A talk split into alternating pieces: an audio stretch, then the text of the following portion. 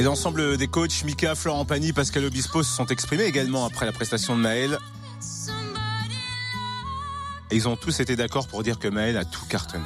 Elle a une voix d'une justesse incroyable. Elle a aussi une voix très pure et très naturelle. Et elle peut aller loin avec cette voix-là. Et quand on regarde les tweets, les Facebook et puis aussi les réactions des internautes, il y a Programme TV qui met Maël a mis une claque aux quatre coachs de The Voice et à tout le monde. Faut pas s'emballer parce que souvent quand on voit des talents au début des émissions, on les voit pas forcément à la fin. Mais oui, mais on à se dit qu'il y a quelque chose. comme ça, c'est c'est hors norme, quoi. Et Maëlle, forcément, elle s'est exprimée au micro de notre envoyé spécial à la sortie de son audition finale. Elle nous explique pourquoi avoir choisi cette chanson. J'ai choisi cette chanson, donc Wicked Game de Chris Isaac, parce que je voulais montrer ma puissance vocale. Euh, elle est dans les graves, dans les très aigus. Et, euh, j'ai voulu vraiment montrer euh, ce que j'avais à l'intérieur et, et ça, et ça a marché. Donc je suis très contente, je suis très fière de- d'avoir travaillé sur cette chanson. Zazie est très très très gentille, vraiment elle est elle est souriante et tout, elle met tout de suite à l'aise. Et c'est ça que j'adore, c'est qu'elle elle, est pas tout de suite bon on va faire ça, on va faire ça, elle parle avec nous, elle nous explique euh, ce qui va se passer.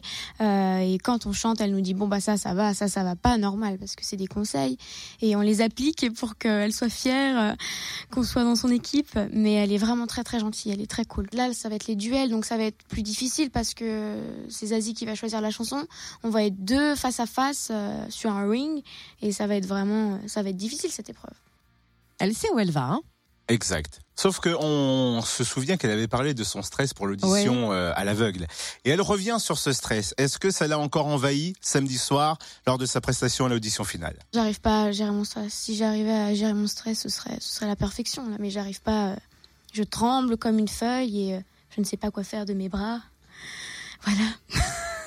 Fait bouger de tous les sens. C'est euh, une, technique de euh, Nathalie, ma coach vocale, qui euh, me dit de bouger mes bras comme ça et on tremble moins. Et ça marche. Non, mais ça, on le fait derrière, dans le noir, dans un coin et on revient après. Je pense que personne ne va euh, s'y attendre. Ça va être très étrange, donc du coup, parce que c'est une un petit village, donc ça va beaucoup parler. Et euh, non, je ne suis, je me suis pas encore préparée pour euh, pour les réseaux sociaux. Je vais me- je vais le faire. J'attendais et, et voilà. Ceci est un message de Maël qui vient de Tournu, donc ce n'est pas mon un sosie, c'est bien moi. si jamais vous me croisez dehors, c'est moi qui ai fait qui ai participé à The Voice pour le moment. Je pense que ça va en étonner plus d'un, justement, oui. Big up à Tournu, gros bisous à Tournu. Big up tournu. big up, big up. En tout cas, Maëlle, ah, il y a du talent. Un vrai, vrai, vrai. Mais bien c'est- sûr. C'est c'est un vrai diamant brut. On suivra bien évidemment son, sa solution et puis euh, très bientôt, dans les prochains jours, vous allez pouvoir laisser tous vos messages de soutien à Maël qu'on lui enverra d'ailleurs pour les euh, prochaines émissions que vous allez voir pour The Voice. On va récolter euh, voilà tous les messages que vous avez passés à Maël. On va faire plein de trucs avec Maël, donc vous restez là sur Fréquence Plus. On prendra plein de news d'elle. C'est le premier débrief The Voice de la semaine. Retrouve le débrief The Voice. En replay. Fréquenceplusfm.com. Fréquenceplusfm.com